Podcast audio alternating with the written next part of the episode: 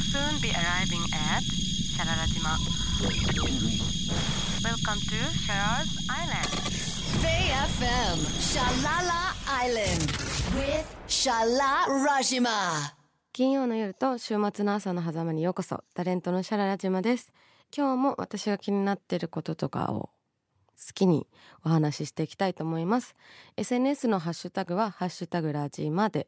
感想やコメントなどどんどんお送りください。先日の放送でそう私がねダライラマの音源 流したことに関するツイートをしてくださってる人がいる。ありがたい。マジすごって言ってそう寝る前なんですよこれ。サトシックスさんっていう人がツイートしてくれてたんですけど。そうこれ寝る前聞くのが本当にいいんですよダライラマの音源。でえっと冬なんか結果今回初めてすごい登山してるんですけど今週はあの先日登った高尾山についてまずお話ししようかなって思います。山はちゃんと登ったことなかったんですよ今まで。富士山5合目からとかなんか全部大体車で行けるとこは行くみたいないい景色見に行くために山登ったことあるけどそのガチでちゃんとその山登りの格好をしていくみたいなことをやったことがなかったんでちょっとやってみたいなって年末ぐらいから思っててでなんかこう周りに行ってたら行きたいって人が何人かいたんですけどやっぱこう何にも知らない人と行ってみたいだけの人たちで行ってもやっぱ山ってね怖いから山プロいないかということであの私の友達があ山プロの人知ってますみたいな見つけてくれてその山プロのお兄さんと一緒に高尾山行ったんですけどもうその山プロっていうのはもう自分でいろんな山を一人でよく登ったりしてるらしいんですけどその人は。体力が半端なくて。でまあでもその山プロと一緒に山登りしますっていうことであじゃあ明日は高尾山集合でって言われてあ了解ですって。なんか最初え高尾山みたいな。結構マジ余裕じゃんみたいな感じでえ私なんかトレッキングシューズ？山登りのシューズを買ったんですけどトレッキングシューズ買っちゃったけど高尾山かみたいな。全然余裕じゃんと思ってまあでも一応靴履いて行ったらあの高尾山って高尾山入り口駅降りた後行ったらケーブルカーがあってケーブルカーで途中まで行くと思うんですけどそのケーブルカーを行く道のケーブルカー全然違う横から入って高尾山を一から登るルートで初めて行ったんですよそれが。その人が、まあ、よく山山を登るのでいろんなルートを知ってて。でもうそのルートが今までにないぐらいっていうか高尾山の途中までってこんなに険しかったんだってぐらいもうほぼ崖？知ってました？皆さんこの高尾山の崖。なんかほぼ最初岩登り下超険しくて岩登りみたいな感じでまず始まってってでえっとケーブルカーの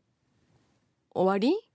の駅まで行くんですけどそのうちらも登山で。あのケーブルカー使わないでね。そこまでがもうほぼ岩でめちゃくちゃ険しくて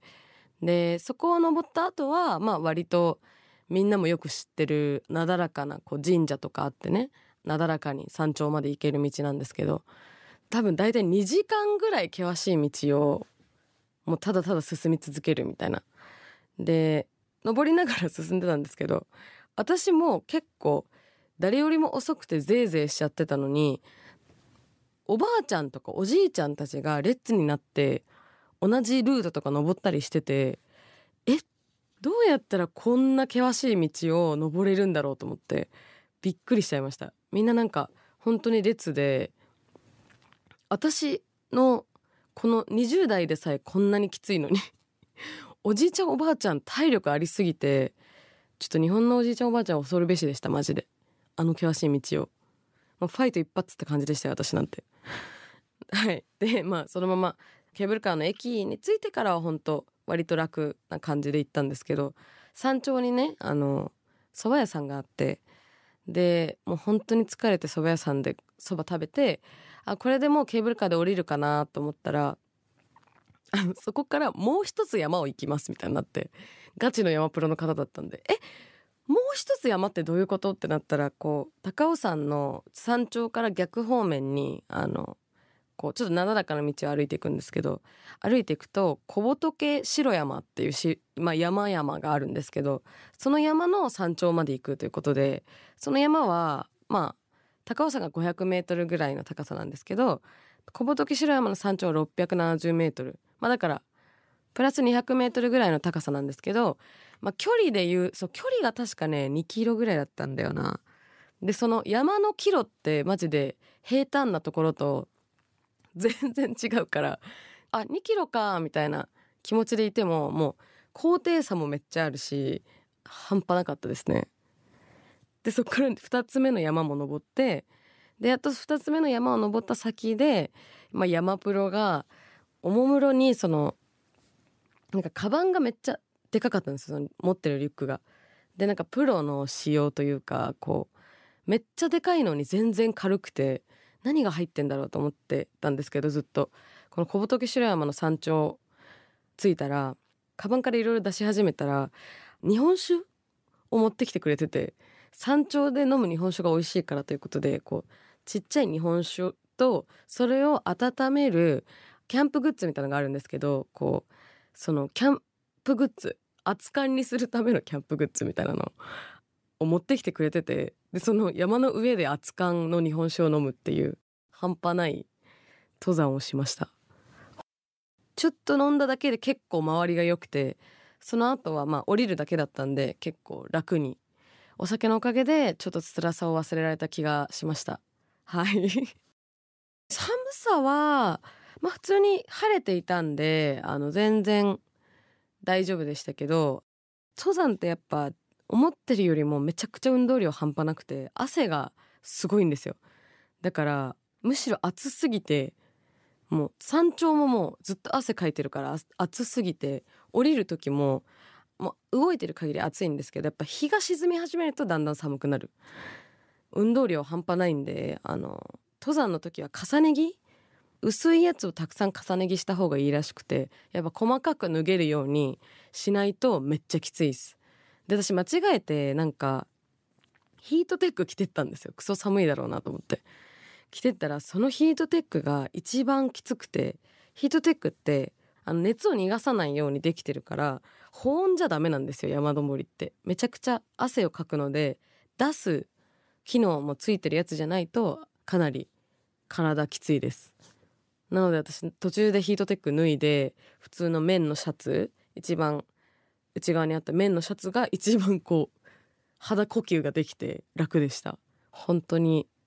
多分今年一疲れましたねこの登山は。ちょっと皆さん高尾山は本当に舐めない方がいいですよ。BayFM Shalala Island with Shala Rajima. 今回多分ケミカルブラザーズ新しいアルバム For That Beautiful Feeling っ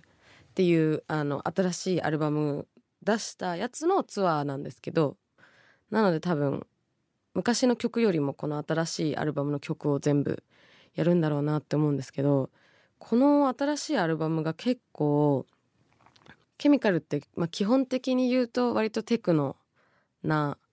ユニットだと思うんですけど今回のアルバムはハウスっぽい結構ハウステクノ初めてケミカルがちょっとハウス寄りのアプローチしてるみたいなアルバムであの結構衝撃的なアルバムだったんでめっちゃ楽しみにしてます。まあやっぱハウスは今めっちゃ流行ってるんで世界的に。クラブミュージックねいろいろこうジャンルの波はありますけどハウスがやっぱどんどん流星してきてビヨンセとかもねハウスっぽいアルバム出してるし、まあ、みんなねちょっとハウスミックスみたいな音楽出してるんですけどついにケミカルもハウスっぽいあのアルバム出したんだなって思って聞いたらやっぱさすがケミカルのハウスはもちろんテクノ寄りなんですけどこう解釈するんだみたいなアルバムだったんでめっちゃ楽しみにしてます。あと多分ライブで聴くのがすごい多分楽しい曲だろうなと思ってまあテクノは割とこうね一定じゃないですか。ズンズンズンズンズンみたいな。でもやっぱこうハウスだとこう音の位相っていうんですか？こうなんかこう奥行きとか広がりとか前後とかがすごい感じられるなんていうの？音響だったりするので結構そういう曲を作ってるから実際のライブで聴くのがめっちゃ楽しみです。ちなみにそのケミカルは私一回だけフジロックでちゃんと見たことあってその時がめっちゃ良かったんですごい楽しみにしてます。もうこの冬をどう乗り切るかということで山登りしてみたり なんかいろんな試みをしてみてるんですけど私あのすっごい冷え性なんですよ。まあみんなも結構女性だとね冷え性の方多いと思うんですけどこう運動した方がね多分体が温まるかなと思ってちょっとね外のアクティビティとかしてみてたんですけどこの間初めてよもぎ虫という アクティビティに行ってみました。アクティビティっていうのなんかねエステというかあのまあ多分女子限定のところが多いのかな。あのよもぎっていう草があると思うんですけどそのよもぎを煮立たせて出た蒸気でこうなんか体を蒸すみたいなやつがよもぎ蒸しっていう初めて行ったんですよこの間。で、まあ、これすごい話なんですけどよもぎ蒸しのその蒸気を全裸で吸収するんですって。であの何にも履かないでそのよもぎ蒸しの蒸気の上にあぐらをかいて 吸収するんですよこれすごくて結構。とにかくその女性の膣から吸収するっていうのがその普通の肌で吸収するよりも42倍吸収されるんですって女性の膣って。これ半端なくないですか？でそのやっぱこう冷え性の女性が行くからよもぎってめちゃくちゃ温めるその効能があってよくその冷え性女性の冷え性によくいいって言われてるんですけどそもそもね。でそれをよもぎ虫で 直接膣から吸収するととんでもない暖かさということでそれがよもぎ虫のやり方なんですよ。めっちゃすごいですよね。私衝撃でしたもん。えこれでやるの？みたいな感じで行ってみたんですけどでも本当になんか意外とめっちゃ暑いなみたいな。私サウナ。結構あのサウナでね温めてサウナとかお風呂行き来して温めようとしたりしてみることあるんですけどやっぱ冷え性すぎてサウナってまず外が温まるけど中まで行く前にもう体が結構きつくなっちゃって出ちゃうんですよ。で結局表面しか温まらないみたいな感じなんですけどよもぎ虫はなんか全然そんなに熱くならずにずっと1時間ぐらいね耐えられるんですよ蒸気だけで。で気がついたらもうみんな寝ちゃっててうとうとしちゃうんですよ大体。ほんのりすぎてその暖かさが。でも意外といい感じに汗もかいてるんですけど熱くなりすぎず芯まで温まるみたいなすごかったですその蒸気を下から当てるんですけど体はマントを着て首まで入ってまあ本当は頭まで入ってもいいんですけどあの熱くなったら頭とか取ってなんかサウナスーツみたいな感じですねこうサウナスーツのドレスみたいなのがなのをこうよもぎの蒸気が出てるところも覆ってその蒸気が出てる椅子に穴が開いててそこに座るんですけど座ってで上からマント着るみたいな感じでその蒸気を体中行き来させる作りですね。すごいんですよこれが。終わった後もなんか普通に座りながら私爆睡しちゃってたんですけど終わった後も暖かさがめちゃくちゃ持続して1週間ぐらいはマジで暖かかったです。私普段から冷え性すぎてまあ、人間の体温を獲得その時初めてしたって思いましたね。本当に。夫にもびっくりされました。え手があったかい？みたいな。そう。すごい温まりました。ぜひ皆さんも行ってみてください。まあよもぎ虫はまあ大体値段も意外と安くてまあ4000から5000円ぐらい、まあ、5000円以内では大体いけるのかな。でまあ時間も40分とか30分のところも多いですけど私はちょっと1時間ぐらいやるところに行ったんでもうちょっと高かったんですけどでも全然冬は月にぐらい行きたいなって思いましたね。これ本当にすごいです。BFM Shalala Island with Shala Rajima. まああの後半戦はね大体私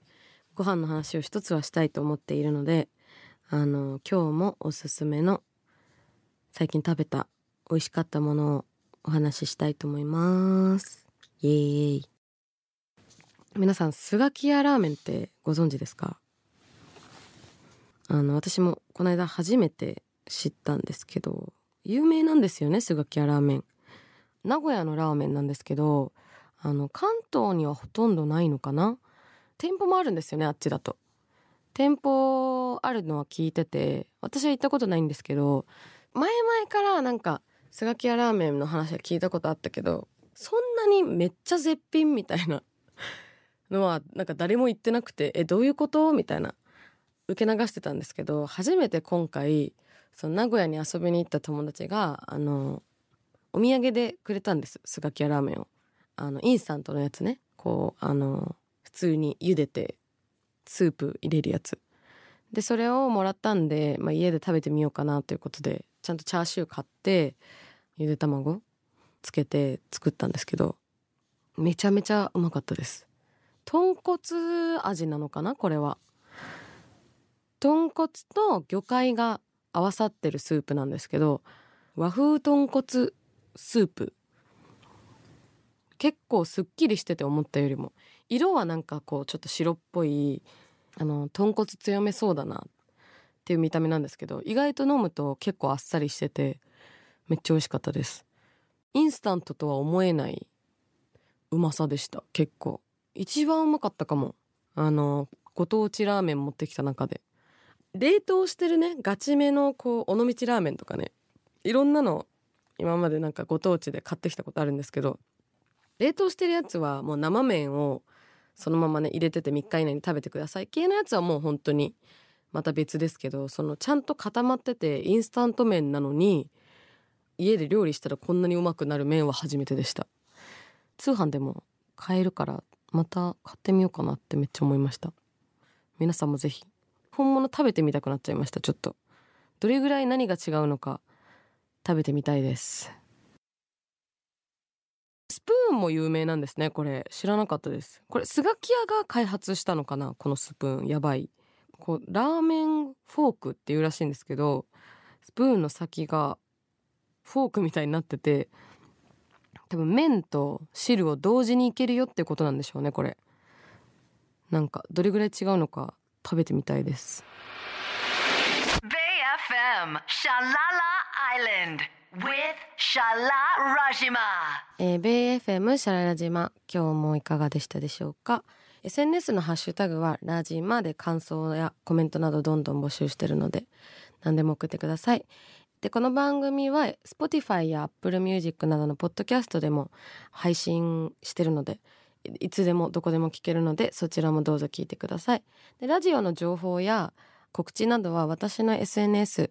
LALAZIMA までフォローしていただければそこで告知したりしてるのでどうぞフォローお願いします。でメールでも感想をお待ちしてるんですけれどもメールアドレスが shara.bayfm.co.jp シャラ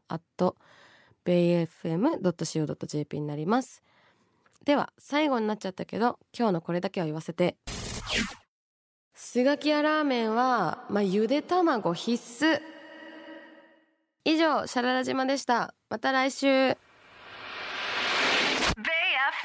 シャララアイランド with シャララ島。